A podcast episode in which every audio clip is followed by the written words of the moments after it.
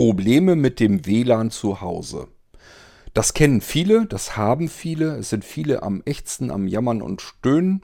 Und das kann ich auch ganz gut, jammern, stöhnen und ächzen, jedenfalls was WLAN angeht. Diese Probleme habe ich hier auch. Unser Haus scheint sehr ungünstig gebaut worden zu sein, was so diese ganze Sache mit den Funknetzwerken angeht.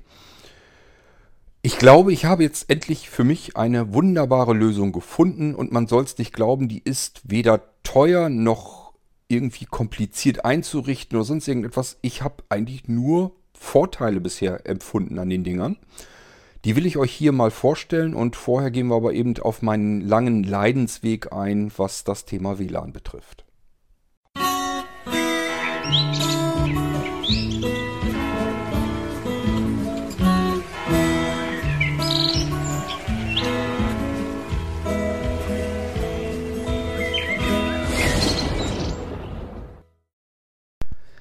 2007 haben wir das Haus hier gekauft und sind hierher gezogen. Nach Rethem in unser Eigenheim, in unser Haus. Und in diesem Haus und drumherum bekomme ich es nicht vernünftig hin, ein WLAN-Netz so aufzubauen, dass es immer störungsfrei, sorgenfrei funktioniert und ich mich einfach nur daran erfreuen kann, dass alles klappt. Ihr bekommt das im Irgendwasser immer wieder, habt das mal mitbekommen, dass dann irgendwas nicht richtig funktioniert, eine Verbindung nicht hingekommen ist. Ich weiß nicht, ob das künftig vorbei sein wird. Ich weiß nur, dass ich jetzt Geräte gefunden habe, die für den Einsteig, für den Einstieg eine ganze Menge besser machen als alles, was ich bisher hatte. Und deswegen will ich euch die Dinger hier mal einfach zeigen. Kommen wir aber erstmal zu dem Weg. Wir sind wieder bei 2007. Ich merke also, meine Fritzbox alleine reicht nicht aus. Ich habe in vielen Räumen des Hauses überhaupt gar nicht richtig ausreichend WLAN. Das funktioniert nicht richtig. Dann geht's los. Was kauft man sich? Logisch, man fängt an mit Repeatern. Habe ich mir auch gekauft von den unterschiedlichsten Herstellern und wie das dann so ist, man kennt so verschiedene bekannte Marken, da probiert man sich so ein bisschen durch und merkt, Versprechen tun alle, dass das alles dann überhaupt kein Problem mehr ist und es ist alles ganz toll und funktioniert super und das WLAN-Netz wird so verbreitet, man hat plötzlich überall WLAN reichhaltig, alles ist ganz toll. Nee, ist es eben nicht. Es war überall mit allen Käse. Egal, ob ich irgendwelche Geräte von TP-Link, von, von ähm, wie hießen denn, Netgear, äh, von Siemens, ähm, die ganzen AVM-Dinge. Ich glaube, ich habe von AVM wirklich die komplette Produktpalette einmal durch. Alles, was zur Erweiterung des WLAN ist, sowieso. Auch die Telefone habe ich alle mal durchprobiert. Fritzboxen natürlich nicht, macht keinen Sinn. Ich habe zum Beispiel keinen Kabelanschluss. Was soll ich mit einer Kabel-Fritzbox? Ähm, das Einzige, was mich mittlerweile, also ich bin mittlerweile wirklich so weit, das Einzige, was mich von AVM noch wirklich interessiert, wo ich wirklich sage, wüsste ich jetzt auch nichts Besseres, ist reinweg nur die Fritzbox. Alles andere von AVM, da habe ich keinen Bock mehr drauf. Die Telefone kann ich nicht gut bedienen. Gut, das ist ein ganz anderes Problem. Ähm, zumal ich aber auch sowieso nicht so wahnsinnig gern telefonieren, telefoniere. Ihr kennt das Problem ja schon. Ist das auch gar nicht weiter so schlimm? Ist mir ehrlich gesagt egal, was da für ein Festnetztelefon dranhängt. Ich weiß gar nicht, wozu man es überhaupt noch brauchen könnte. Wenn ich telefoniere, das bisschen mache ich eigentlich mit dem Smartphone mittlerweile. Ähm, das kann ich auch besser bedienen, also davon mal abgesehen. Aber gut, man hat das noch und ähm, ist aber auch schon längst kein AVM mehr. Ähm, und was ich mit Sicherheit habe, was ich sagen kann, ist, ich glaube, ich habe fast alle Powerline-Adapter und fast alle äh, Wi-Fi-Repeater. Habe ich mich wirklich im Laufe der vielen Jahre komplett hindurchweg gekauft. Ist ganz klar, wenn ihr Probleme mit dem WLAN habt und dieser Mist funktioniert zu Hause bei euch nicht. Ihr habt immer wieder Abbrüche, Musikstreaming, eure Lautsprecher funken auf unterschiedlichen Netzwerken und so weiter und dann geht das wieder nicht, ist wieder keine Internetverbindung, es funktioniert wieder dies nicht und das nicht. Das ist so ätzend. Man will das eigentlich nur noch ha gelöst haben, das Problem. Was macht man? Man schmeißt immer weiter Geld rein in die ganze Geschichte, in der Hoffnung, mit irgendeiner Anschaffung das Problem gelöst zu haben. Und ich hatte jedes Mal relativ zügig mitbekommen, dass das Problem offensichtlich damit nicht gelöst war. Und dieses Problem ähm, ja, das Gefühl habe ich dieses Mal bei der jüngsten Anschaffung nicht. Ich habe mich jetzt einfach in China bedient. Ich habe jetzt mal gesagt, okay, jetzt hast du alles, was hier in Deutschland üblicherweise so auf dem Markt ist, das hast du alles durchprobiert. Das hat ja alles jetzt nicht funktioniert. Du hast die Schnauze langsam voll. Und was ich auch weiß, ist, dass wir in Deutschland andere Regul Regularien haben. Das heißt, die ähm, Funkchipsätze, die da drin sitzen, mit ähm, wie viel Watt die funken dürfen, Milliwatt sind es ja eigentlich nur, äh, mit wie viel Milliwatt die Dinger hier funken dürfen in Deutschland. Da müssen sich die Hersteller hier in Deutschland natürlich auch dran halten. Eigentlich auch die Hersteller, die in Deutschland die Geräte verkaufen wollen. Aber es gibt natürlich trotzdem genug Hersteller, gerade so in China, denen ist das erstmal relativ egal. Die bieten das erstmal an, man kann es kaufen. Und wenn es dann hier ankommt, dann hat man eigentlich, eigentlich kein Problem mehr. Ähm, das heißt, warum diese ganzen vielen Geräte so miserabel Leistung bringen, zumindest hier bei mir im Haus, wo ich eben dieses Problem habe, ähm, das kann ich mir schon vorstellen, nämlich weil die alle einfach von der, ähm, von der Funkleistung her so stark eingeschränkt sind, dass da einfach nicht mehr rauszuholen ist. So stelle ich es mir zumindest vor. Ähm, fangen wir mal mit den Repeatern an. Ich habe also erstmal die ganz normalen verschiedenen diversen Repeater von AVM natürlich auch gekauft. Ich sage, ich habe andere Hersteller auch probiert. Da war ich dann schnell von runter, weil ich gemerkt habe, das taucht alles irgendwie nichts. Dann habe ich von AVM welche genommen, hatte das Gefühl, es ist zumindest ein bisschen besser geworden. Und vor allen Dingen, die Geräte an sich sind einfach gut. Die sind gut gebaut und ähm, die Bedienoberflächen sind solide. Die Software, die da drin steckt in den AVM-Produkten, ist einfach gut gemacht. Ist völlig okay so. Das ist einfach, was so, so das Gesamtbild angeht, ist das eigentlich das Beste, was man machen kann. Die AVM-Geräte sind schon ordentlich gemacht. Man wird ewig lang mit Updates ähm, beliefert und äh, das ist alles nicht so da wirklich das Problem. Mein Problem war eben nur, es funktionierte alles einfach nicht. Ich hatte immer wieder Probleme. Ähm, immer wieder kam von AVM dann plötzlich auch wieder ein neuer Repeater und ein neuer Powerline-Adapter und ein neuer Kombi-Adapter, der dann auch noch Smart Home und so weiter mit drin hatte. Die bauen ständig neue Erweiterungsmöglichkeiten, Erweiterungsgeräte. Im Moment heißt alles, was neu kommt, die schmeißen ein Gerät nach dem anderen neu raus und alles hat jetzt plötzlich Mesh mit im Namen. Also diese Mesh-Netzwerke, die AVM unbedingt haben will. Wo die sagen, das ist unsere äh, totale Lösung, damit du dein WLAN-Problem, wir wissen, ihr habt alle sehr viele WLAN-Probleme da draußen. Jetzt haben wir die perfekte Lösung, nämlich unser Mesh-Netzwerk. Was macht ein Mesh-Netzwerk? Nun, es handelt sich um ein großes, gigantisches Netzwerk, eine SSID, die ihr zu Hause habt, als wenn eure Fritzbox da ganz alleine arbeiten würde. Und das ist ein riesengroßes Netzwerk von Repeatern, die sich alle so ein bisschen intelligent versuchen zu unterhalten, wo sie am besten das Routing drüber machen. Ähm, das Problem ist eben nur, so wie bei mir zu Hause, es funktioniert ja eben nicht. Das heißt, der Repeater selber macht ja immer sein WLAN-Netz auf. Der hat seinen WLAN-Funkempfänger, Funksender und das funktioniert immer. Das heißt, WLAN-Verbindung zu diesem ähm, Fritz-Repeater, zu dem AVM-Repeater, die habe ich ja immer. Egal, wie weit, ob ich da weiterkomme oder nicht. Ich bin per WLAN zumindest schon mal auf dem Repeater. Da bin ich aber noch lange nicht auf der Fritzbox und von dort aus auch noch viel länger nicht im Internet. Und das ist genau mein Problem. Das heißt, ich habe mit AVM-Repeatern die Reichweite zwar vergrößern können, bin damit auch tatsächlich damals so angefangen, da hieß das Ganze noch gar nicht Mesh-Netzwerk, sondern da war es einfach nur ein Netzwerk mit derselben SSID, damit man mit seinen Geräten sich im Haus auch bewegen konnte. Hatte immer dieselbe SSID, dasselbe Passwort, alles ist gut. Kann man ja auch. Äh, WPS-Taste drücken, äh, synchronisiert sich mit der Fritzbox, die tauschen sich untereinander aus. Und dann ist das wirklich eine WLAN-Erweiterung. Ähm, ein WLAN-Repeater, den sollte man immer so aufstellen, dass er noch guten Funk, guten, gutes Signal zur Basis kriegt, also in dem Fall beispielsweise zur Fritzbox.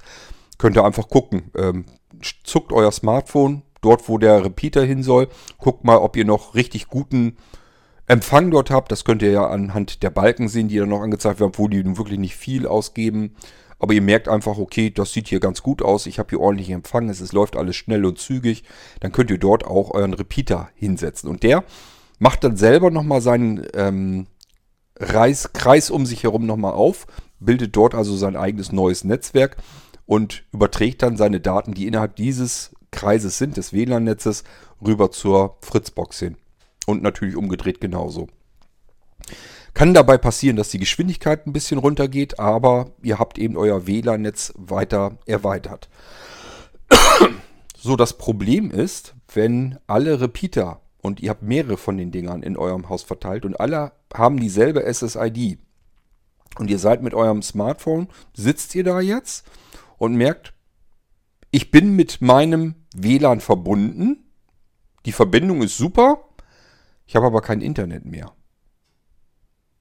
So, und dann versucht ihr ja so einiges und merkt dann irgendwann ja, die Fritzbox selber hat aber Internet. Da guckt man dann zum Beispiel drauf, hat die Fritzbox, also die IP geht dann vielleicht sogar noch, dass man sich irgendwie auf die ähm, Fritzbox wieder draufsetzen kann. Und dann merkt man, ach ja, diese Internetverbindung muss aber gehen, wird mir hier angezeigt, alles ist in Ordnung. Dann kriegt ihr das irgendwie hin, dass ihr äh, dort seid, wo die Fritzbox ist, verbindet euch dort direkt mit der Fritzbox und siehe da, alles funktioniert wieder. Dann sitzt ihr wieder woanders, dann geht es wieder nicht. Also es scheint an einem Repeater zu liegen. Der macht sein WLAN auf, mit dem verbindet ihr euch. Der hat aber längst die Verbindung zur Fritzbox verloren. Ihr habt also überhaupt nichts davon, dass ihr mit dem WLAN des Repeaters verbunden seid. Und wenn jetzt alle Repeater dieselbe SSID-Kennung haben, dann viel Spaß bei der Suche, welcher Repeater ist jetzt ausgefallen. Zuerst habe ich dann natürlich noch gedacht, dass ich nur ein Problem habe, nämlich einen Repeater, der nicht so richtig zuverlässig funktioniert. Nur, ich habe sehr viele unterschiedliche Repeater, habe ich euch ja gerade erzählt, habe mich durch das ganze Sortiment durchgekauft. Und bei mir haben das alle Repeater. Dass die früher oder später, mal früher, mal später, die Verbindung zur Fritzbox zur Basis verlieren, abbrechen und auch nicht neu aufbauen. Und wenn jetzt alle Repeater aber immer dieselbe SSID haben, also dasselbe WLAN-Netzwerk mir anbieten, dann bin ich mit dem Repeater verbunden, mit meinem Netzwerk verbunden und habe keinerlei Chance, keinerlei Möglichkeit jetzt herauszufinden direkt, welcher Repeater ist das, der mir jetzt ausgefallen ist. Was passiert? Ihr rennt durch eure Bude, oben, unten, Keller, was weiß ich, überall, wo ihr so einen Repeater reingesteckt habt in die Steckdose und zieht überall den Stecker einmal raus, also den Repeater einmal raus aus der Steckdose und steckt ihn wieder neu rein. Siehe da, es klappt dann auch wieder. Die Dinger müssen ja neu starten, bauen sich neu wieder die Verbindung zur Fritzbox auf. Alles funktioniert erstmal wieder. Ihr freut euch, nach ein paar Tagen geht es dann wieder los. Irgendwo steigt ein Repeater aus und ihr seid, euer Smartphone hat sich aber mit dem Repeater verbunden. Die, da, ab da wird die Leitung gekappt, mehr ist nicht zu finden. Zur Fritzbox kommt ihr nicht mehr. Internet ist also, ist also auch weg. Netzwerk auch, es sei denn, es sind zufällig Geräte, die mit demselben Repeater verbunden sind. Das geht dann wieder natürlich. Das ist alles ein Riesenkäse. Ich hatte das anfangs wirklich so, dass ich dann einige Male quer durch die Bude gerannt bin, alle Repeater einmal aus der Steckdose gezogen, alle wieder reingesteckt. Manche sind aber, sind aber ja auch so, dass sie irgendwo hinter irgendwelchen Schränken oder hinterm Sofa in der Steckdose sitzen, wo man immer so hinter, hinten, hinter klettern muss, dann wieder äh, Möbelstücke abrücken muss und was weiß ich alles. Das ist doch alles furchtbar. So, was habe ich mir gedacht? Das Einzige, wie ich das Problem überhaupt lösen kann, wo ich erstmal rausfinden kann, welcher Repeater funktioniert denn da eventuell nicht, ist alle Repeater bekommen bei mir eine unterschiedliche SSID. Ich habe es dann so gemacht, dass 2,4 GHz, ähm, der 2,4 GHz Bereich, der WLAN-Bereich, den habe ich einheitlich genommen, also auf einer SSID laufen lassen, damit ich eben auch die Möglichkeit habe, mich mit dem iPhone quer durch die Bude zu bewegen, ohne ähm, dass er jetzt irgendwie äh, das WLAN-Netz ständig offiziell wechseln muss.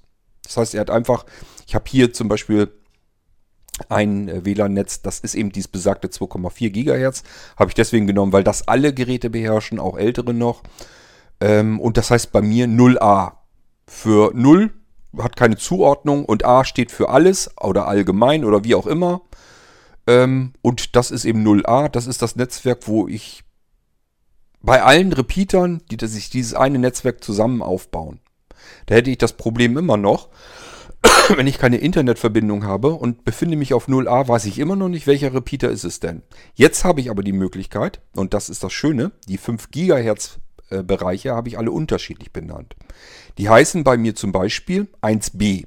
B steht für Büro und 1 ist äh, das erste Gerät und im Büro steht meine Fritzbox und das ist die 1. Also das 5 GHz ähm, WLAN meiner Fritzbox heißt 1b. Dann habe ich zum Beispiel ein WLAN, das heißt dann 3e. Das ist eben das dritte das WLAN, das dritte 5 GHz WLAN. Und das E steht für Esszimmer. Ich weiß also, ist alles klar, Repeater im Esszimmer geht nicht mehr. Wie müsst ihr euch das vorstellen? Ich bin jetzt mit 0a beispielsweise angemeldet mit meinem Smartphone und merke, ich habe kein Internet mehr. Ich kenne mein Problem ja, weiß ja, was los ist. Das heißt, irgendein Repeater hat die Verbindung zur Fritzbox verloren. Jetzt schalte ich mich durch und gucke einfach, ich melde mich beispielsweise auf 3e mal eben an. Er loggt sich ein. Ich probiere, habe ich hier Verbindung zur Fritzbox? Läuft mein Internet? Ich mache dann einfach einen Test, ob, ob ich welche Internetgeschwindigkeit ich habe. So, dann sagt er, ja, hier hast du deine 13 Megabit freudig des Lebens, mehr kriegst du hier sowieso nicht, bist auf dem Lande. Und ähm, ja, das geht schon mal. Der Repeater im Esszimmer ist also in Ordnung, den kann ich in der Wand so sitzen lassen. Da geht's weiter, suche ich weiter. Beispielsweise, das könnten wir jetzt mal nehmen, ähm, ich habe beispielsweise 8S. S steht für Schlafzimmer. Alles klar. Ich verbinde mich mal eben mit dem WLAN-Netz 8S und messe wieder nach. Habe ich eine Internetverbindung? Kommt keine Internetverbindung zustande, sondern eine Fehlermeldung, ich scheine nicht mit dem Internet verbunden zu sein. Aha, alles klar. Der Repeater ist diesmal im Schlafzimmer ausgestiegen. Und das war auch dann der, wo ich wahrscheinlich mit dem 0a bei ihm angemeldet war. Das ging aber nicht. Nur aufgrund des 0as hätte ich es nicht merken können, weil alle 0a haben. Jetzt weiß ich aber, 8s funktioniert nicht, also funktioniert der Repeater im Schlafzimmer nicht. Und das war auch, der macht ja auch ein 0a-Netz auf zusätzlich. Dieses 2,4 ist bei ihm auch 0a. Ich weiß aber jetzt, welcher Repeater nicht geht. Mir ging das darum, dass ich nicht quer durch die Bude rennen wollte und jeden Repeater immer wieder rausziehen wollte. Jetzt weiß ich, ich muss zum Schlafzimmer hinrennen und dort den Repeater rausziehen und wieder reinstecken, damit er wieder sich neu mit der Fritzbox verbindet. Mein Problem ist dann erstmal wieder gelöst, bis der nächste Repeater wieder aussteigt. Und das kommt bei mir alle paar Tage so vor. Man macht ja alles Mögliche. Man kauft sich immer mehr Repeater. Man denkt dann, je mehr Repeater, desto besser. Aber dann fangen die natürlich auch irgendwann an, sich gegenseitig zu stören. Das ist also auch nicht wirklich besser. Dann kommen plötzlich ähm, im Internet, im Test und in Medien ich sage, es gibt ganz viele Menschen, die WLAN-Probleme zu Hause haben. Und wenn man so ein Problem hat, dann guckt man natürlich auch und recherchiert, wie machen andere das denn? Und dann war, schien es plötzlich so, als wenn die Geheimwaffe die Geräte von Ubiquiti waren. Ubiquiti? Hießen die so? Ich glaube ja, Ubiquiti. Ähm, habe ich gedacht, ja, Hauptsache mein Problem ist gelöst. Her damit. Ist egal, was kostet. Die Dinger sind ziemlich teuer, deswegen sage ich das dann nebenbei die Teile gekauft, als ich meinen ersten Ubiquiti ähm, Erweiterer hatte, mein WLAN-Erweiterer. Haben mich mehrere Sachen ziemlich gestört an den Dingen. Erstens, die Dinger sind für Deckenmontage gedacht. Das heißt, ich muss den eigentlich irgendwie unter die Decke dübeln. Hatte ich überhaupt keinen Bock zu. heißt bei mir nämlich, ich muss irgendwelche Hohlraumdübel mir besorgen, Löcher bohren und so ein Scheiß, alle nur um so einen blöden Repeater irgendwo hinzusetzen. Das ging mir schon das erste Mal auf den Sack. Das heißt, das Ding habe ich versucht einfach so weit wie es irgendwie ging nach oben zu buxieren, aber nicht an die Decke gepackt, sondern einfach oben aufs Regal irgendwie gelegt. Ob der da jetzt perfekt liegt, weiß ich nicht. Ähm, das nächste, was mich gestört hatte, ich hatte im Badezimmer, das ist mein größtes Problem eigentlich, weil die Fritzbox ist sozusagen auf der einen Seite unten im Haus und das Badezimmer ist oben exakt auf der gegenüberliegenden Seite. Das ist also die längste mögliche Strecke durch die meisten Wände und Decken, die ich hier habe. Und somit habe ich im Bad auch die größten WLAN-Probleme. Ich dusche gerne mit Musik und ähm, das ist bei mir, heißt das immer, einmal duschen, da hast du ein bisschen Musik. Nächstes Mal duschen kriegst du gar keine Musik. Nächstes Mal duschen fängt die Musik an, hört aber schon im ersten Titel bei der Hälfte auf, nämlich dann, wenn du die Dusche bestiegen hast und nicht mehr raus willst. Nervt also völlig alles ab. Ubiquiti installiert. Ach nee, bevor ich da überhaupt komme, dass das Netz da bis dahin gar nicht, obwohl das kann ich ja auch gleich erzählen. Das Netz hat nicht bis ins Bad gereicht, hat mir also überhaupt gar nichts gebracht. Äh, ich habe dort genauso viel oder wenig oder gar keine Leistung bekommen wie mit Fritz auch, mit AVM. Also das kam genauso weit wie meine Fritzbox als solches. Und äh, Repeater und so weiter, das, das hat alles überhaupt nichts gebracht. Die Funkstrecke bis dahin, das war weder eine Verbesserung noch sonst irgendetwas. Es scheint so ein bisschen stabiler zu sein. Das heißt, der, äh, es gibt keinen Abbruch zur Fritzbox hin. Das wäre ja auch schon mal ein Vorteil gewesen. Nun kommt aber das nächste Problem. Äh, dieses Ubiquiti-Netzwerk heißt bei mir X. Ähm, und X ist hier das langsamste, brachial langsamste WLAN, was ich überhaupt habe. Ich habe sowas überhaupt noch nicht erlebt. Ich wusste gar nicht, dass ein Repeater das WLAN-Netzwerk dermaßen runterbremsen kann. ich weiß nicht, wie viele das sind. Wir sind hier sicherlich im Kilobit-Bereich, also noch nicht mal im Megabit-Bereich. Das heißt, wenn ich mit X verbunden bin und will jetzt zum Beispiel irgendwelche Dateien hin und her schubsen, da brauche ich ewig, auch wenn es nur eine kleine MP3-Datei mit 2, 3 Megabyte oder so ist, das dauert eine Ewigkeit, bis das darüber gejuckelt ist. Es funktioniert zwar, ich habe eine Verbindung jetzt endlich zu Fritzbox, aber zum Streamen funktioniert es gar nicht, dafür reicht die Bandbreite nicht. Und zum Übertragen irgendwelcher Dateien ist es auch Käse und insgesamt das ganze WLAN-Netz ist einfach so brachial langsam in den Dingern, dass es überhaupt keinen Spaß macht. Nun könnte man sagen, ja, hast du aber auch nicht an die Decke gedübelt. Musst du ja machen, steht ja dabei. Ich hätte das vielleicht sogar gemacht, wenn ich eine Chance gesehen hätte, dass mir das wirklich was gebracht hätte. Aber dann kommt der nächste Punkt, der mich von vornherein bei Ubiquiti so richtig angepisst hat. Und das war, dass man die Dinger als solches eigentlich nicht in Betrieb nehmen kann. Man braucht eine gesonderte Software. Und jetzt gibt, es zwei Möglichkeiten. Entweder man lädt sich die Software runter, um diese Dinger überhaupt konfigurieren zu können. Es gibt also nichts. Man kann sich nicht irgendwie auf eine, wie man das kennt, auf eine IP-Adresse schalten, hat eine Oberfläche und kann die dann konfigurieren, sondern man braucht eine externe zusätzliche Software. Gibt zwei Möglichkeiten. Entweder die reine Softwarelösung, die habe ich mir runtergeladen und als ich die gestartet habe, habe ich gedacht, ich werde nicht wieder.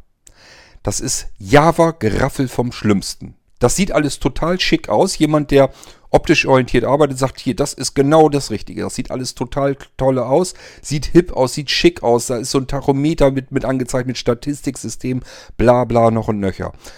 Mir ging das sowas von auf den Sack, dass ich erstmal überhaupt Java installieren muss. Ich habe die Software normalerweise nicht drauf, weil ich die nicht haben will auf meinen Rechnern. Java ist einfach fürchterliches Geraffel. Will ich genauso wenig haben wie Adobe Air oder diesen ganzen anderen Murks auf den Rechnern. Das ist eine Softwareplattform, die immer versucht, auf möglichst vielen verschiedenen Geräten zu laufen. Deswegen macht man das so. Genauso mit Adobe Air. Das ist nur deswegen dazu da, damit man einmal programmieren kann, die Software entwickeln kann und die läuft dann auf einem Mac, auf Linux, auf Windows, auf verschiedensten Dingern. Dazu benutzt man dann solche Softwareplattformen, solche Programmierplattformen, die auf möglichst vielen verschiedenen Geräten schon läuft. Das Problem ist aber, wenn man allem gerecht wird, wird man niemandem gerecht. Es ist immer, fühlt sich immer wie das allerschlimmste Gefrickel an. Und, und ich hatte wirklich das Problem, erstmal, dass ich überhaupt Java wieder installieren muss nach Jahren der Glücklichkeit, die ich das Zeug nicht gebrauchen musste. Dann hast du diesen scheiß Java Runtime Mist da wieder im Hintergrund die ganze Zeit am Laufen. Nur für dieses eine dämliche Programm und den Java Updater, denn diese Java, dieser Java Mist muss ja auch ständig aktualisiert werden. Der hat ja, die, die haben ja fast in, äh, im drei Tagen Tagesturnus haben die ja wieder neue Sicherheitslücken entdeckt, wo sie wieder Updates hinterher schieben müssen. Und diese Updates müssen natürlich installiert werden, weil man sonst ein Einfallstor hat in den Rechner rein, das, das man eigentlich nicht haben will. Also deswegen wollte ich kein Java auf den Maschinen haben, auf dem Rechner. Gibt noch mehr, die das nicht haben wollen. Was gibt es als nächste Lösung? Es gibt einen Klotz, den kann man sich in das Netzwerk hängen. Äh, muss man also richtig wieder extra mit LAN-Kabel irgendwo an einem Router oder an einem äh, Switch oder irgendwo richtig verbinden per LAN-Kabel. Anders geht's nicht, hat kein WLAN oder so.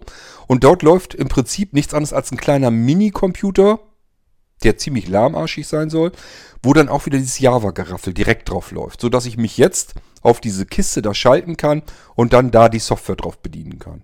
Das ist dann die Luxusvariante, kostet natürlich auch Luxus, muss ich allein so viel bezahlen, wie ich normalerweise sonst für einen, für einen AVM-Repeater, also kostet über 100 Euro der Murks. Nur, um überhaupt die Geräte von Ubiquiti überhaupt konfigurieren zu können, soll ich mir einen Adapter kaufen, der über 100 Euro kostet, der die ganze Zeit mitläuft, Strom verbraucht, eine weitere IP-Adresse braucht und, und, und, und dieses Java-Geraffel mir in mein Netzwerk holt? Die haben noch einen Knall. Also, entschuldigt, ich weiß, wahrscheinlich sind unter euch welche, die schwören auf Ubiquiti. Ich finde es eine Katastrophe. Ich will dieses Zeug allein schon deswegen nicht haben, weil sie die. Das sind, das ist für mich, wenn jemand ankommt mit so einem Java-Mist, dann habe ich schon keinen Bock mehr. Das ist für mich die unterste Form der Programmierung, die man machen kann. Zu faul, ähm, gerätespezifische Software zu programmieren.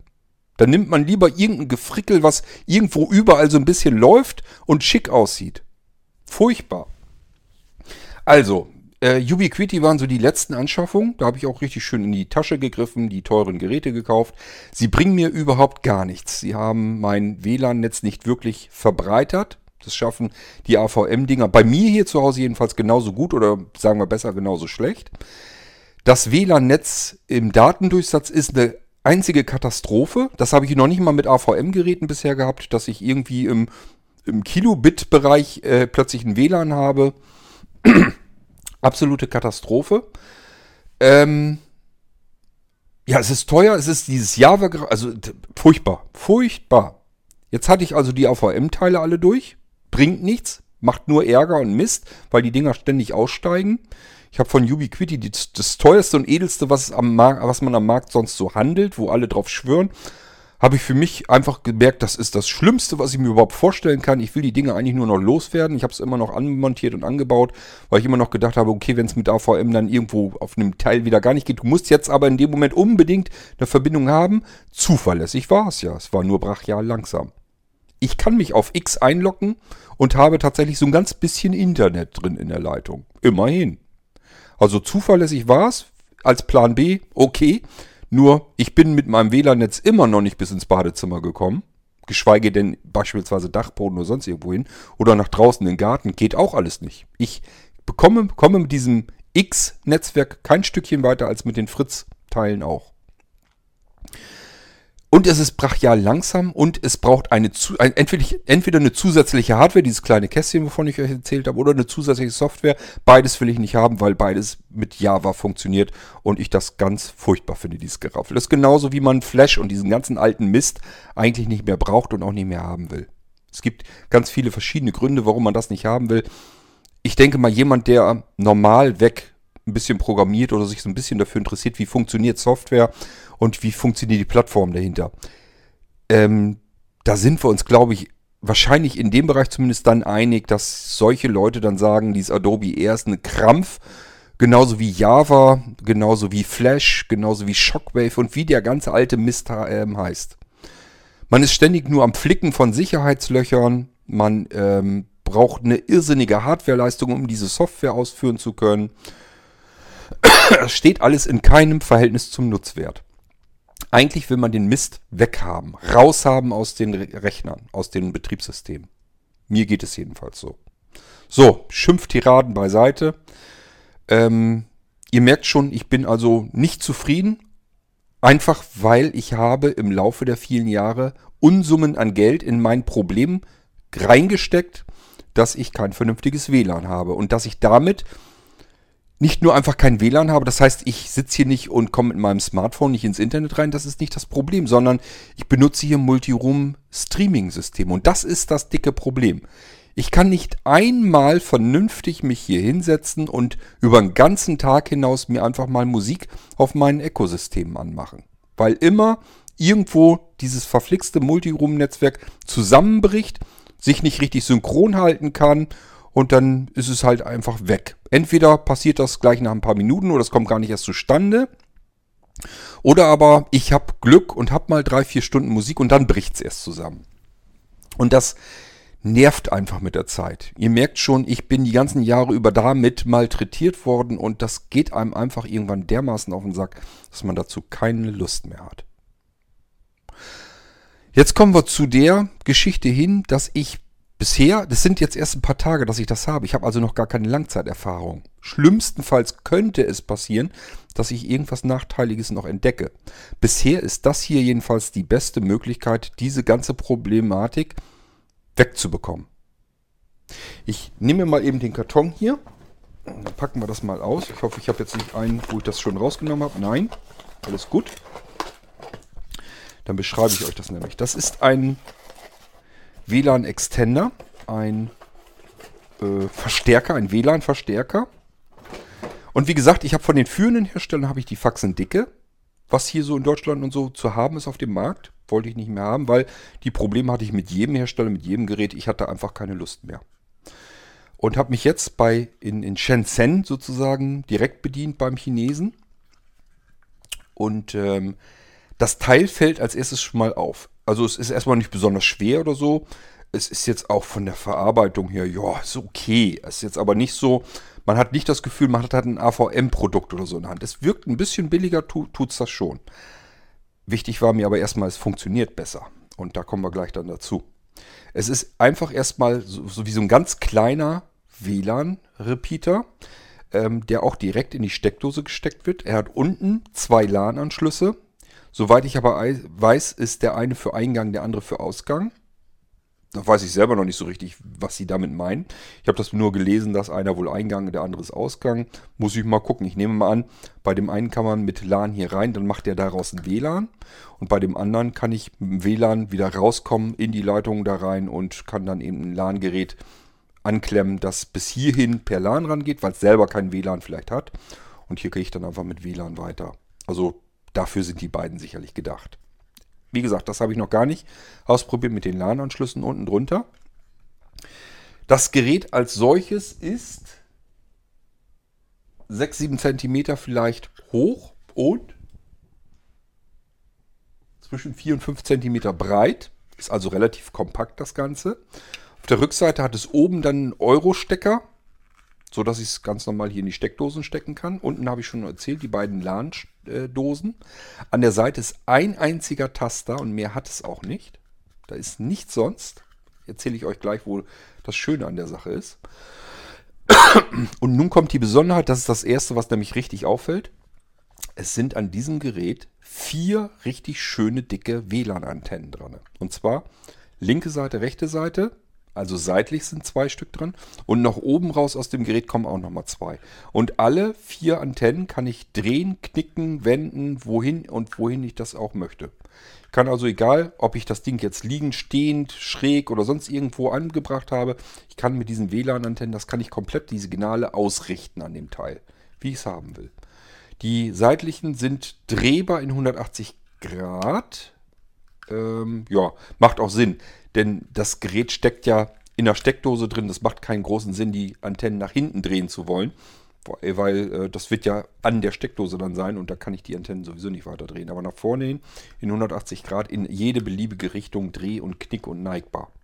Rastet auch so ein bisschen ein, merkt man dann.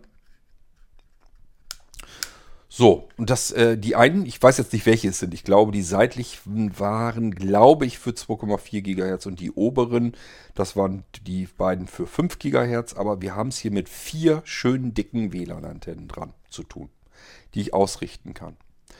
So, und dann wurde mir versprochen, dass das Ding hier mehr Leistung hat und dementsprechend ähm, einen weiteren WLAN-Bereich abdecken kann.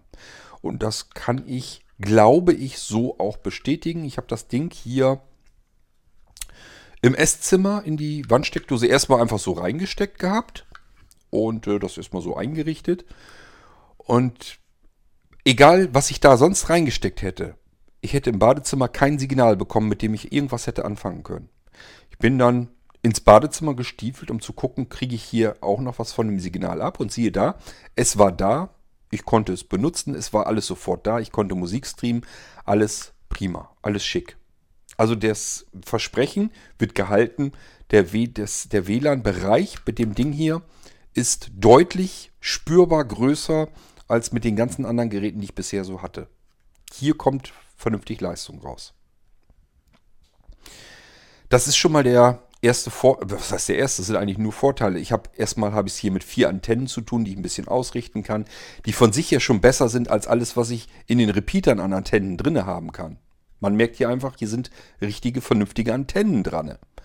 Ähm, das sieht übrigens natürlich nicht so wahnsinnig schick aus. Also ihr solltet solch einen Repeater, müsst ihr mal euch überlegen, ob ihr den irgendwo hinsetzen könnt, wo man ihn nicht gleich sieht.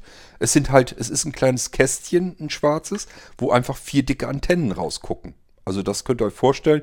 Ist nicht gerade hübsch. Ich würde mir sowas im Wohnzimmer vielleicht nicht unbedingt in die Wandsteckdose stecken, wo es von allen Seiten gleich so gesehen werden kann. Aber wenn man das jetzt zum Beispiel hinterm Sofa irgendwo hinpackt oder sonst irgendwo, dann sieht man es ja nicht. Und dann spielt das keine Rolle. Hauptsache, es funktioniert gut.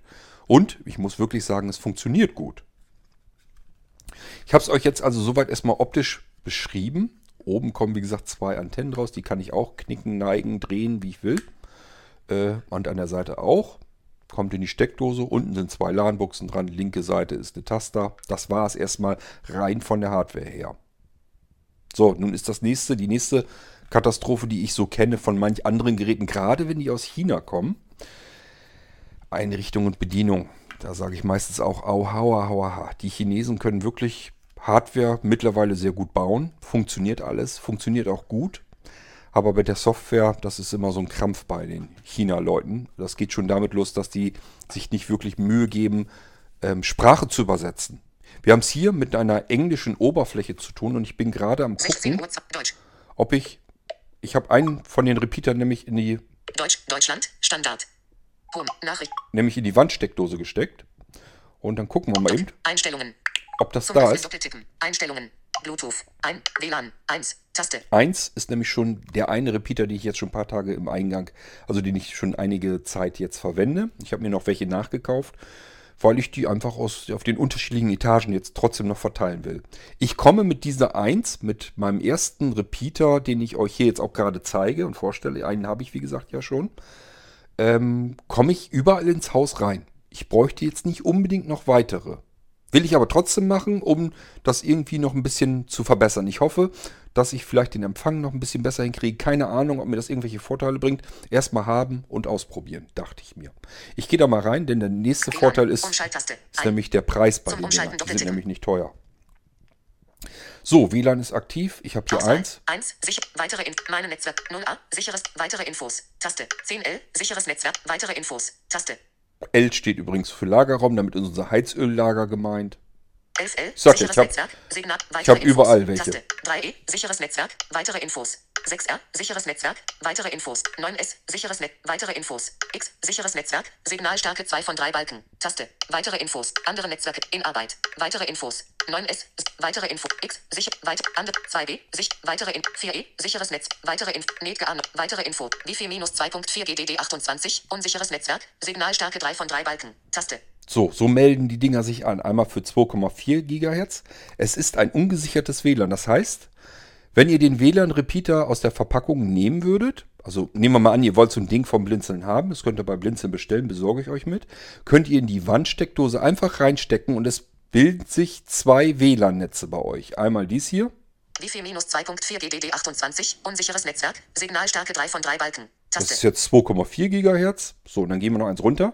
Weitere Infos. Wi-Fi 5 GDD 28. Unsicheres Netzwerk. Signalstärke 3 von 3 Balken. Taste. Das ist das 5G.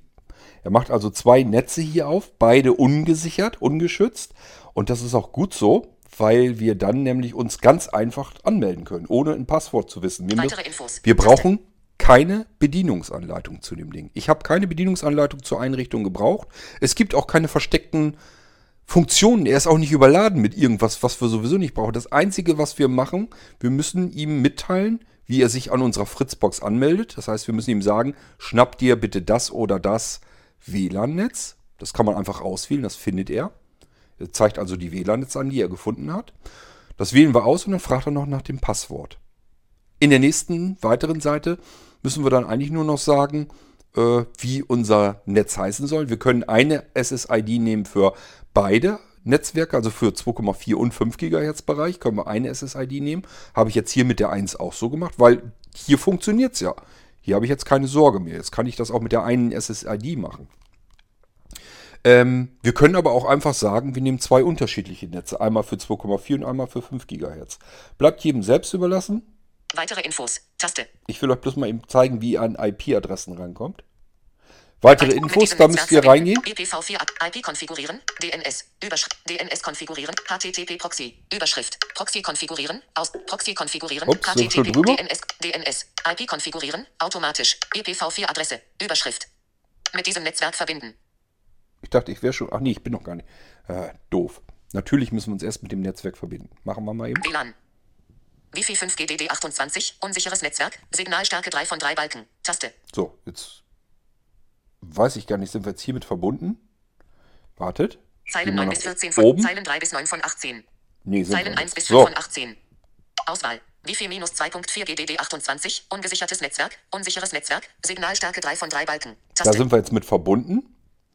Und ich gehe jetzt wieder auf den Infobereich. Weitere Infos. Taste. Meine Netzwerke. Überschrift. Weitere Infos. Da wollen Taste. wir rein. Weitere Info. Ungesichertes Netzwerk. Offene Netzwerke bieten keinerlei Schutz und legen den gesamten Netzwerkverkehr offen. Ist dies dein WLAN? Konfiguriere den Router mit dem Sicherheitstyp WPA2S oder WPA3. Das ist eine Meldung von, von dem iPhone. Ist ja auch völlig okay. Es wäre jetzt ein ungesichertes WLAN. Allerdings wird uns das sowieso nichts bringen. Denn es ist ja nur der Repeater. Wir können da nichts mit anfangen. Der hat noch keine Verbindung zur Fritzbox. Der hat keine Verbindung zum Internet. Ist eigentlich nur, ja, dass wir auf die Oberfläche des Repeaters können. Jetzt müssen wir nur wissen, wie kommen wir auf diese Oberfläche überhaupt. Das will ich euch eben zeigen. Also ihr meldet euch an dem WLAN an, dass der Repeater euch zur Verfügung stellt als ungesichert. Ihr müsst also kein Passwort und nichts wissen. Und jetzt müsst ihr eben dann euch mit dem Ding verbinden. Das geht also automatisch, habt ihr eben mitgekriegt, ist ja kein Problem. Und dann in die Infobereich dort gehen. Dieses, dieser Verbindung, also die aktive Verbindung raussuchen und dann auf diese Infoschaltfläche. Und jetzt müssen, geht's, es geht darum, wir müssen die IP-Adresse wissen. Weitere Infos zu den empfohlenen WLAN-Einstellungen. Hype. Dieses Netzwerk ignorieren. Autum. Verbinden. Umschalttaste. Datensparmodus. Umschalttaste. Mit dem Datensparmodus können Apps auf deinem IPv4-Adresse. Überschrift. Jetzt wird es, glaube ich, langsam interessant. IP konfigurieren, automatisch. Taste. IP-Adresse 192.168.188.100. Das ist nicht interessant. Das ist nämlich die IP-Adresse, die unser iPhone bekommen hat. Also die IP-Adresse nützt uns jetzt gar nichts.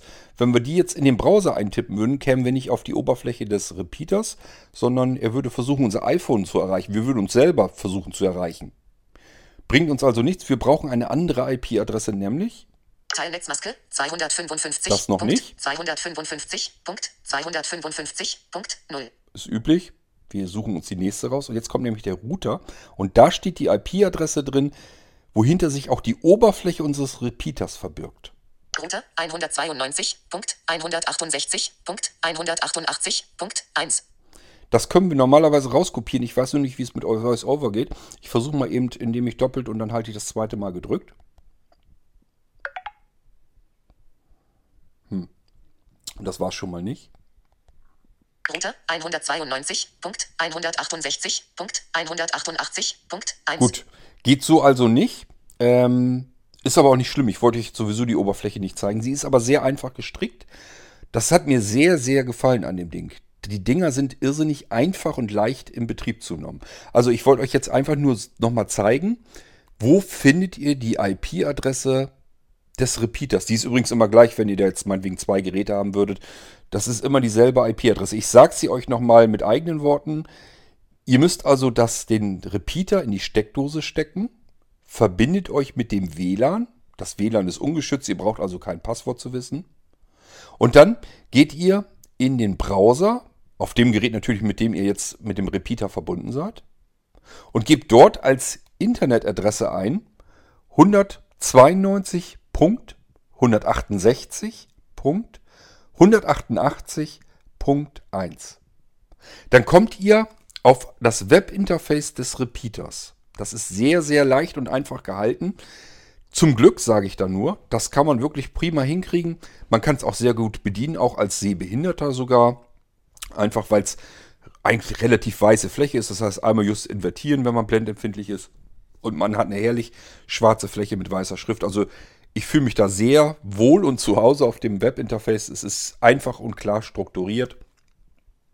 Es ist keine Spielerei drauf, es sind ganz einfache Formularfelder. Das heißt, ich dürfte eigentlich mit VoiceOver überhaupt keine Probleme haben.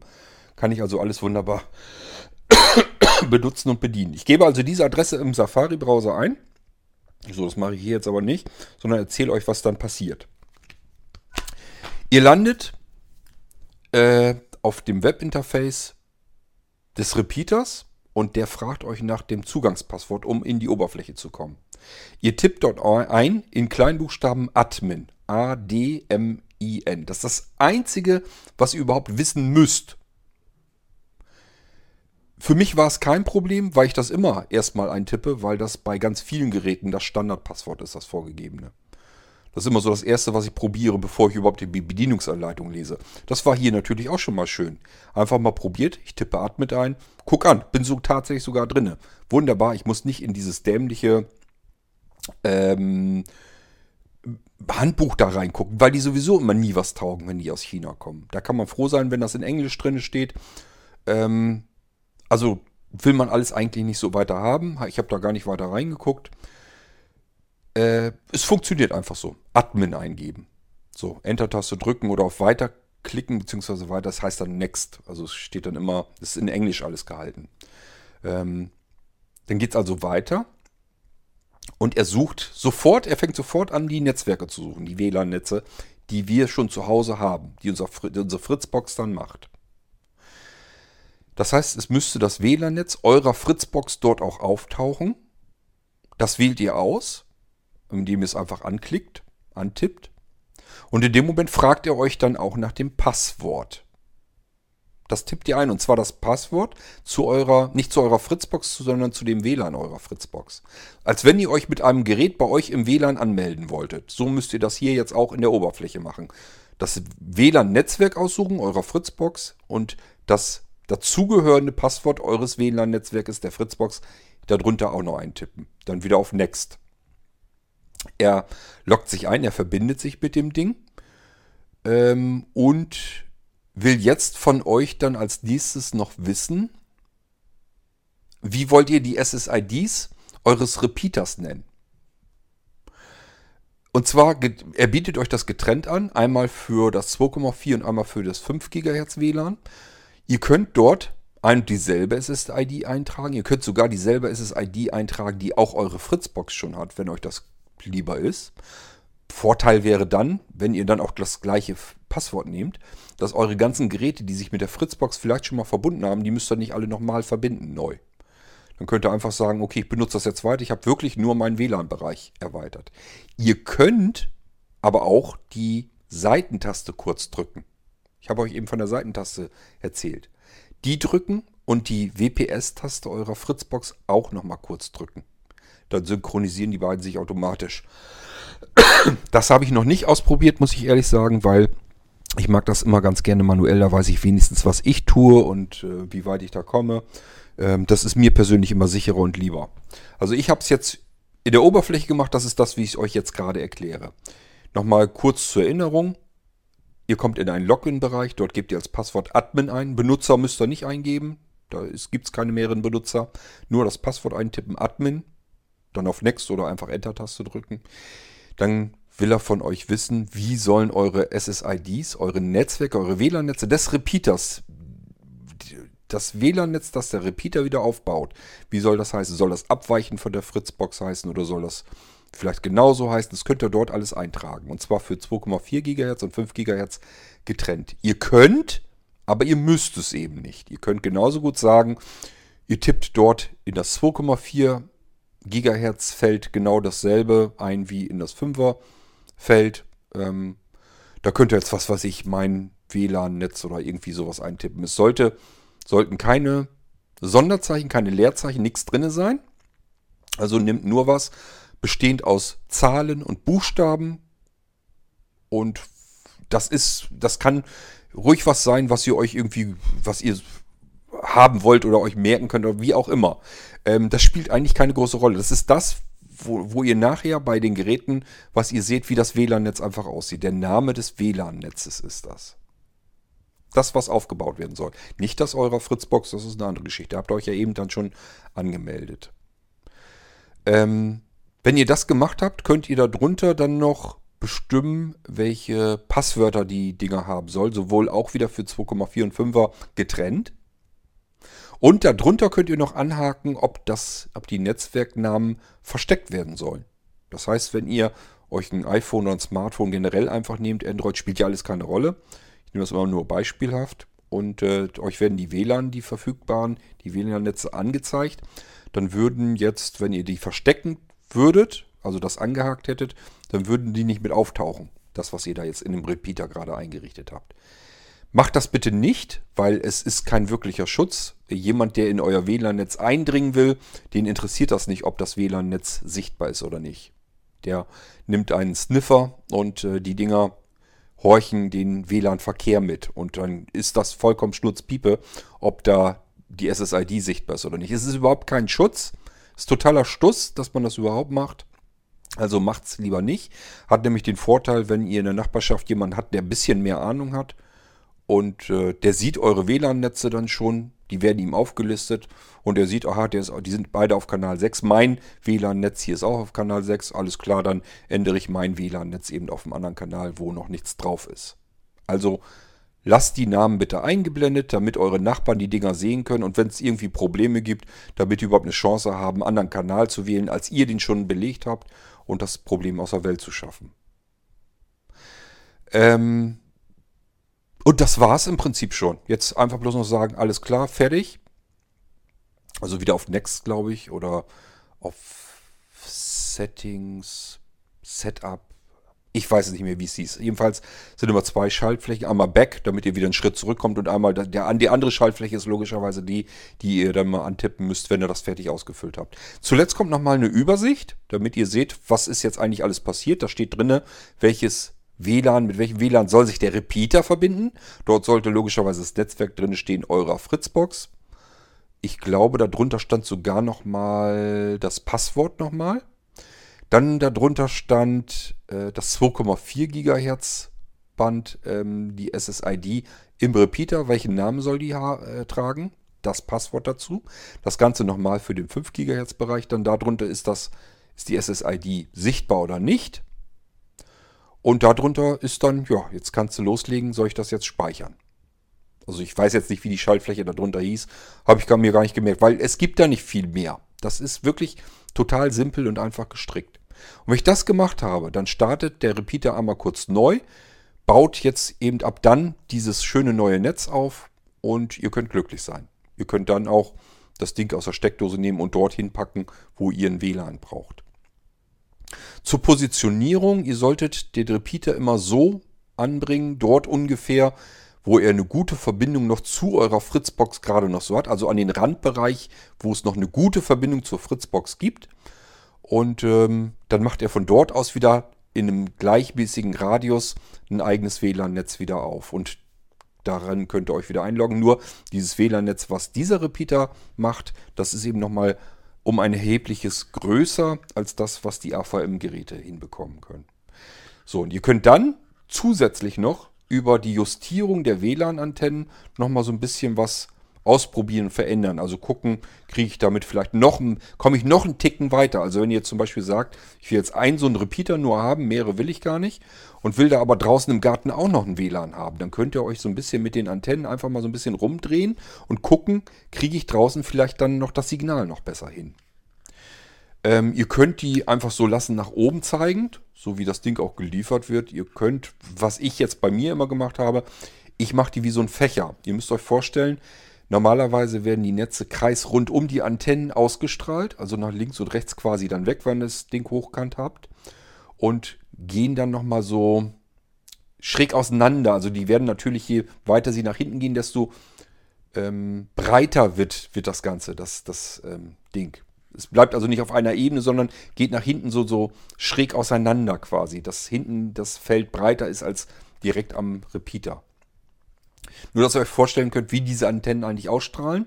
Das heißt, wenn ihr jetzt die linke Antenne einmal so knickt, die hat ja so ein Einrastding dann, bis dahin benutze ich die auch ganz gerne. Muss man nicht, kann man nicht, kann man aber.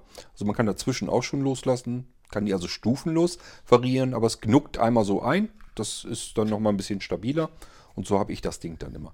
Dann habt ihr die, den Vorteil, ähm, dass die so ein bisschen schräg abstrahlen, ein bisschen schräg senden. Und dadurch, dass ihr zwei Antennen habt, das ist ja die Besonderheit an dem Ding, für jedes einzelne Netz zwei Antennen, nicht nur eine, wie andere das gerne mal machen, sondern hier habt ihr zwei Antennen pro Gigahertz-Bereich, also zweimal für 2,5, zweimal für 5 Gigahertz. Und dadurch, dass die so ein bisschen diagonal versetzt jetzt ausstrahlen, könnt ihr einen sehr breiten Bereich um euch herum abdecken damit. Weil die sich einfach über Kreuz ähm, durchstrahlen. Auf derselben Frequenz und so weiter ist also kein Problem. Die stören sich jetzt nicht irgendwie gegenseitig, sondern sie machen von vornherein ein möglichst großes, umfangreiches und breites WLAN-Netz um euch herum auf. Und die oberen, das könnt ihr da ganz genauso machen, also so ein bisschen zur Seite hin knicken lassen, dass die so einen Fächer bilden. Dann müsste das eigentlich am besten sein. Es sei denn, ihr wollt die irgendwie noch gezielt einsetzen, dass ihr sagt, ich brauche eine möglichst lange Strecke dorthin. Dann müsst ihr das halt so machen, dass das, wenn ihr zum Beispiel ins obere Stockwerk wollt und wisst auch ungefähr, wo das hin, hinhaben wollt, dann müsst ihr das so ein bisschen drehen und neigen, dass ihr müsst euch das einfach kreisrund drumherum vorstellen, dass das so abstrahlt und dann so hindrehen, wie ihr euch das vorstellen könnt, dass dieser Kreis am besten dorthin reicht. Probiert einfach ein bisschen rum, wenn ihr der Meinung habt, vielleicht kann man da noch ein bisschen was rausholen. Hier habt ihr wenigstens die Möglichkeit. Hier sind vier Antennen drin, die ihr exakt perfekt ausrichten könnt. Und äh, damit könnt ihr nochmal einen ganzen Zahn Leistung zusätzlich rausholen. Allerdings müssen muss man nicht. Die Dinger haben solch eine kräftige Reichweite. Also ich bin da bisher mit sehr, sehr zufrieden. Sie haben wohl auch noch, da ist wohl noch so eine LED-Anzeige drin, damit man sehen kann, wie gut die Verbindung zum Router ist. Also man kann die Dinger nochmal als WLAN-Kontrolle nehmen. Wie gut ist das Netzwerk eigentlich zum Router hin, um die Teile hier besser positionieren können, zu können. Wenn ihr sehende Personen im Haushalt habt, ich habe jetzt nicht Anja extra gefragt, ob sie mal gucken könnte und selber habe ich es jetzt so nicht weiter sehen können, glaube ich. Also ich habe mich da auch nicht für interessiert, ehrlich gesagt. Aber man kann so nochmal eben rausfinden, vielleicht gibt es nochmal eine andere Steckdose, wo sich das Ding, Steckdose, wo ich das Ding reinstecken kann und nochmal eine bessere Verbindung zur Fritzbox hin habe, zum Router. Ich sage immer Fritzbox, auch hier nur beispielhaft, auch wenn ihr einen Speedport oder irgendeinen anderen Router habt, funktioniert. Das ist ja einfach das Schöne an der Sache. Ihr geht, wie du gesagt, ja rein, gebt das Admin-Passwort da ein, dieses Admin eintippen, dann sucht er sofort schon die WLAN-Netze und das spielt keine Rolle, welcher Router das ist. Das funktioniert mit allen. Mit dem Ding einfach verbinden, Passwort eintippen, so wie ihr es immer macht, wenn ihr ein Gerät mit eurem Router verbinden wollt. Und dann will er bloß eigentlich wissen, da schlägt er auch was vor, also ihr könnt das alles so bestätigen, ist jetzt kein Problem. Ähm, ihr solltet nur möglichst euch das Passwort dann ähm, merken können. So, und wie gesagt, wenn ihr da überhaupt keinen Bock zu habt, zu dieser Geschichte mit der Oberfläche, müsst ihr nicht. Es gibt eine Taste an der Seite, das ist gleichzeitig die WPS-Taste. Kurz drücken, auf eurer Fritzbox oder auf dem Speedport auch nochmal die WPS-Taste drücken. Dann können sich die beiden untereinander unterhalten, tauschen sich ihre Informationen aus und ihr habt vollautomatisch euer WLAN verbreitert. Also das geht auch auf Knopfdruck. Nur habt weniger Möglichkeiten einzuschreiten und irgendwas daran selber einzustellen. Das ist, wenn ihr keine Lust dazu habt, was dran zu einzustellen oder aber wenn ihr sagt, ich kenne mich da nicht mit aus, ich fühle mich unsicher, dann drückt die Taste, das kriegt jeder hin. So, ähm, dann noch eine Geschichte, wenn ihr das anders konfigurieren wollt oder irgendwie anders hinkriegen wollt. Also bei mir ist es so, diese Repeater ist auch eine Besonderheit, die ich sehr gut finde, sehr schön finde. Die melden sich an der Fritzbox zumindest an, wenn es aktiviert ist bei euch, mit einer IPv6-Adresse. Der Chinese, der die Dinger hier baut, hat auch dazu geschrieben, hier sitzen die neuesten Chipsätze drin, die man überhaupt kriegen kann. Deswegen hat das ganze Ding auch von sich her IPv6. Versucht er sich damit schon anzumelden. Und wenn das aktiviert ist bei eurer Fritzbox oder generell bei eurem Router, dann werdet ihr keine weitere IP-Adresse los, sondern, also keine V4-Adresse, sondern eine moderne IPv6-Adresse. Und somit, die sind unbegrenzt, da braucht ihr euch keine Gedanken drum zu machen. Die IPv4-Adressen, die sind begrenzt, merke ich hier natürlich sehr extrem, weil ich ja ständig Rechner einrichte und die kriegen eine neue IPv4 äh, V4-Adresse und somit ist mein Netzwerk ständig voll, voller Geräte.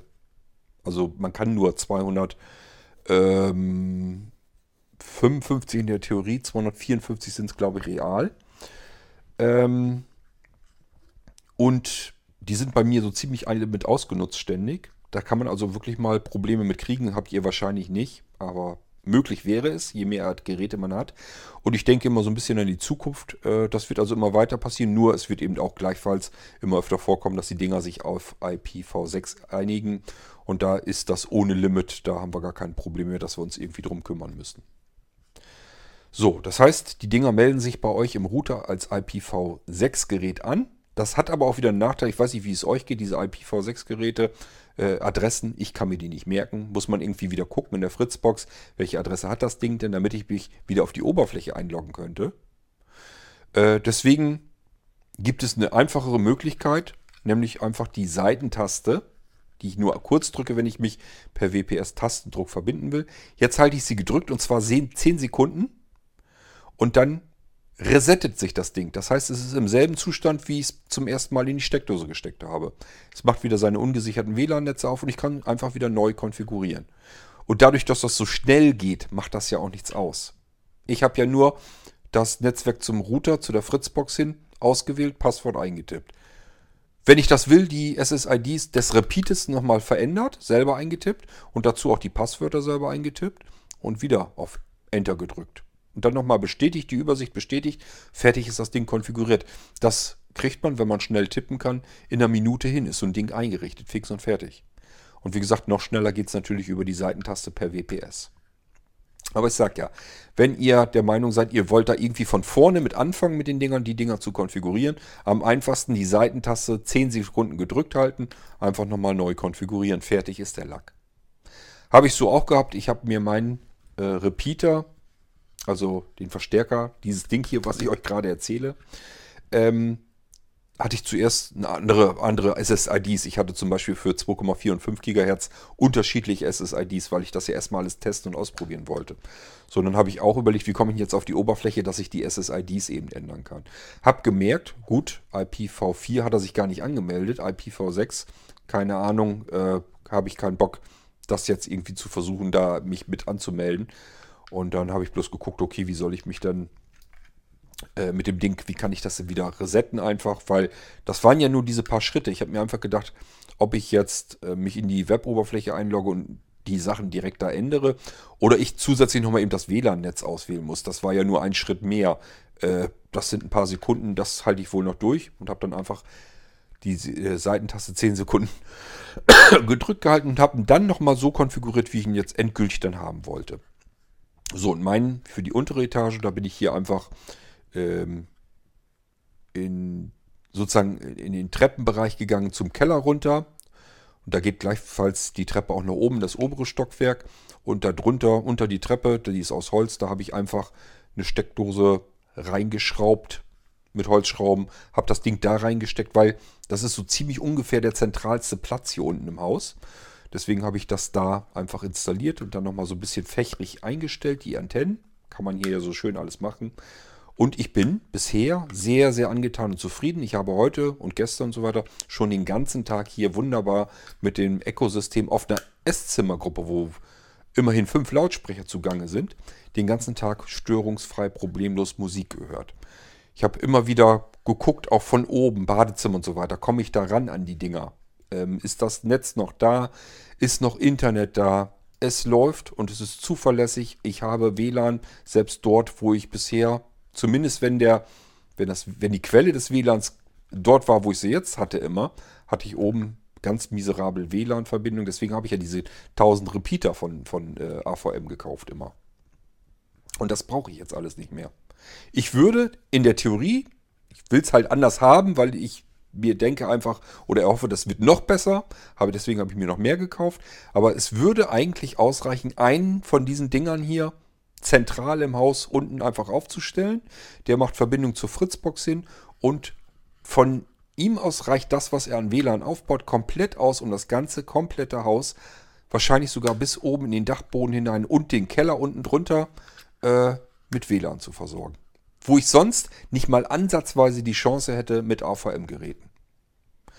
So, und das bei den Kosten hier. Ich kann euch das Ding anbieten für 59 Euro. Ähm, das sind, glaube ich, die billigsten, langsamsten Repeater bei AVM, die man kriegen kann. Und dafür kann man dieses Ding hier schon kriegen. Steht halt nur nicht AVM dran, zum Glück nicht. Sonst hätte ich nämlich nicht mehr gekauft. Ich habe die Schnauze mittlerweile so voll von den Scheißdingern, dass ich da echt keine Lust mehr zu habe. Und so will ich das eigentlich haben. Total simpel und einfach von der Einrichtung her. Von der Bedienung her? Von der Benutzung her. Warum muss ich wie bei Ubiquiti mir irgendeinen Zusatzscheiß installieren, irgendeine komische Software rumgefrickel, wo er dann auch noch sagt, ich muss jetzt mal meinen Java-Scheiß updaten und weiß der Geier was. Ähm, auf einem Rechner hatte ich das, da wollte er Java gar nicht mehr installieren, weil, ich, weil ihm mein Browser zu alt war. Also ich hätten können. So ein Scheiß, ey. Ähm, und dann dieses Java-Geraffel. Und da ist man dann echt, ich war echt am überlegen, ob ich mir diese Zusatzhardware von Ubiquiti kaufe, damit ich den Java-Scheiß vom Rechner wieder runterkriege und trotzdem jederzeit die Dinger äh, konfigurieren kann, einstellen kann. Aber ich habe das irgendwie nicht eingesehen, dass ich 120 Euro für etwas investieren muss, nur um ein anderes Gerät darüber dann konfigurieren zu können. Mir gefällt das insgesamt nicht, von der Geschäftsidee nicht her. Für die ist das vielleicht ja ganz toll. Von der Leistung her war es einfach nur ungenügend. Also ich bin damit sehr unzufrieden, was das angeht, mit den Ubiquiti-Dingern. Aber ich sag ja, es sind viele genug da draußen, die schwören da drauf auf die Teile. Ich jedenfalls nicht. Und das, was ich hier habe, das ist ein Bruchteil, ein winziger Bruchteil der Kosten, die ich in die Ubiquiti reingesteckt habe. Und macht ein viel, viel besseres Netzwerk auf und ist von der Einrichtung her, äh, ja, einfacher geht's halt nicht. Das ist genau das krasse Gegenteil von Ubiquiti. Es ist das billigste, es ist das einfachste in der Installation und es ist das einfachste vom Gebrauch her. Und das wirkungsvollste und zuverlässigste. Also es ist wirklich Quatsch. Ich habe manchmal frage ich mich echt, warum versuche ich es eigentlich überhaupt immer wieder, viel Geld auszugeben. Ich denke dann immer, andere haben das schon probiert und getestet und haben das für gut befunden. Guckt mal rein im, im Internet, wenn Produkte getestet werden im WLAN-Bereich und so weiter. AVM immer oben mit dabei, sind Testsieger noch und nöcher. Genauso wie bei Ubiquiti eben. Ähm, das sind immer so die besten Firmen, die man so kaufen kann und kriegen kann. Und dann hat man das für sich zu Hause und merkt, das ist alles einfach nur Rotze. Es funktioniert nicht. Ich habe immer noch Probleme und diese Probleme wollen und wollen nicht aufhören. Egal, wie viele Geräte ich von den Herstellern noch kaufe und wie viele Geräte ich hier noch aufbaue. Irgendwann wird es sogar eher nachteilig, weil ich die Geräte ja dann parallel laufen lasse und die sich auch noch gegenseitig stören. Also es ist wirklich ein Krampf gewesen. Und hier stecke ich so ein Ding in die Steckdose, brauche eine Minute für die Einrichtung und alles ist gut. Das ist doch irre, ist das doch. Ja, so ist es jedenfalls. Im Moment sieht es wirklich so aus, als hätte ich meine WLAN-Probleme gelöst. Warten wir nochmal vielleicht ein bisschen ab. Äh, ich werde mich vielleicht nochmal dazu äußern. Vielleicht machen wir in ein paar Tagen oder in ein paar Wochen einfach nochmal eine Sendung. Ein paar Tage dann wahrscheinlich, wenn ich gemerkt habe, scheiße, ist doch irgendwie abgebrochen, Internet ist weg oder sonst irgendwas. Dann werde ich mich wahrscheinlich fürchterlich wieder aufregen, dass das doch wieder ein Griff ins Klo war. Da müssen wir noch ein bisschen abwarten. Ich sage ja, ich habe das Ding jetzt nur ein paar Tage erstmal im Gebrauch, aber bisher so perfekt hatte ich das noch nie. Das, ich ich habe kein WLAN-Problem mehr. Es ist weg. Ich habe 13 Jahre mit WLAN-Problemen gelebt. Ich habe 13 Jahre an meinem WLAN herumgebastelt, herumgefrickelt, die unterschiedlichsten, unterschiedlich teuersten Geräte, Zusatzteile gekauft, um das Problem zu lösen. Es war nicht zu lösen. Mit Powerline nicht, mit WLAN nicht, mit Repeatern nicht, mit Extendern nicht, mit Verstärkern nicht, mit zusätzlichen Antennen nicht. Ich habe wirklich alles ausprobiert. Ich habe diese WLAN-Probleme nie wegbekommen. Jetzt habe ich mir einmal so ein Teil hier gekauft, in die Steckdose gesteckt, äh, zwei, drei Formularfelder ausgefüllt, mehr war es ja eigentlich im Prinzip nicht. Und das Problem ist weg. So kann es eben auch mal gehen. Ja, man darf sich nicht so sehr am deutschen Markt orientieren. Es ist nicht immer gesagt, dass das immer die besten Sachen sind, die man hier so einfach so kaufen kann. Die andere dann kaufen und dann auch noch sagen, ist alles ganz toll. Also bei mir war nicht alles ganz toll. Ich habe mich fürchterlich immer geärgert und aufgeregt und die Probleme habe ich im Moment jetzt jedenfalls weg. Allerdings, ich sage ja, sind erst ein paar Tage. Das Ding muss ich im Langzeittest ja auch noch bewähren. Aber bisher bin ich sehr, sehr, sehr zufrieden. So zufrieden wie ich noch nie zuvor war. Und der Witz an der Sache ist, es ist, glaube ich, bisher der, das billigste Gerät. Ja, es ist das billigste Gerät, was ich bisher für die Lösung meines Problems gekauft habe. Ist von allen Geräten das billigste Gerät gewesen, das ich bisher gekauft habe. Unglaublich. So, wie gesagt, ihr könnt das auch bekommen. Ich kann euch das mit besorgen wenn ihr das Teil haben wollt, einfach eben melden. Ähm, ja, einfach WLAN-Verstärker sagen, dass ihr den haben möchtet und dann besorge ich euch den. Wundert euch nicht, das kommt einfach so. Das ist der, einfach nur der WLAN-Verstärker. Ich habe euch eben alles hier komplett erzählt, wie er bedient wird. Mehr ist da nicht, da ist nichts Verstecktes oder so. Es sind nicht mehr Funktionen, es sind nicht mehr Konfiguriermöglichkeiten. Man kann auch nicht sagen, leg dich jetzt um 20 Uhr schlafen oder so. Jedenfalls habe ich dann nirgendwo was entdeckt. Äh, das ist das, wie ihr es benutzen müsst. Also genauso wie ich euch das eben gesagt habe, Taste drücken für WPS oder aber auf die Oberfläche, IP-Adresse habe ich euch eben genannt. Die gebt ihr im Browser ein, nachdem ihr euch mit dem Ding verbunden habt. Äh, WLAN auswählen, Passwort zu eurem WLAN eintippen, den Namen der WLAN eventuell ändern, die der Repeater wieder aufmachen soll. Passwort dazu eintippen, überlegen, will ich es verstecken oder nicht. Fertig. Übersicht nochmal bestätigen. Das Ding ist eingerichtet und funktioniert. Macht ein höllisches Netzwerk auf und ähm, ist justierbar, ist klein, ist mini. Also einfach super. So, das war das, was ich euch mal vorstellen wollte.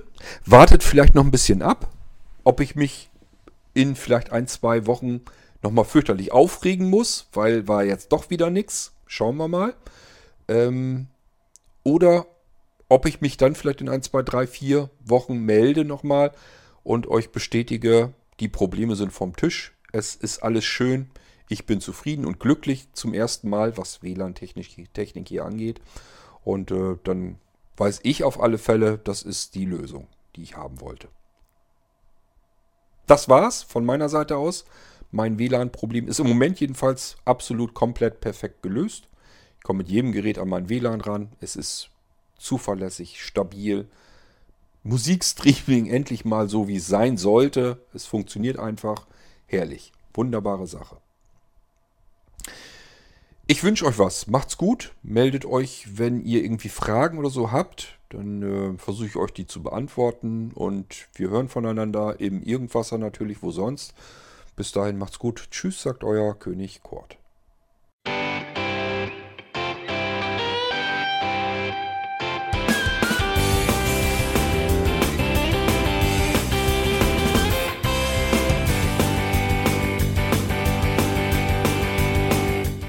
Das war Irgendwasser von Blinzeln. Wenn du uns kontaktieren möchtest, dann kannst du das gerne tun per E-Mail an podcast.blinzeln.org oder über unser Kontaktformular www.blinzeln.org. Blinzeln schreibt man in unserem Fall immer mit einem D in der Mitte. Wenn du möchtest, kannst du uns sehr gerne auch einen Audiobeitrag auf unseren Podcast Anrufbeantworter sprechen. Der hat in Deutschland die Telefonnummer 05165 439 461. Und wenn du uns aus dem Ausland anrufen möchtest, dann ersetze einfach die erste 0 gegen die 0049 für Deutschland. Wir bedanken uns für dein Interesse und freuen uns schon darauf, wenn du auch beim nächsten Mal wieder mit dabei bist.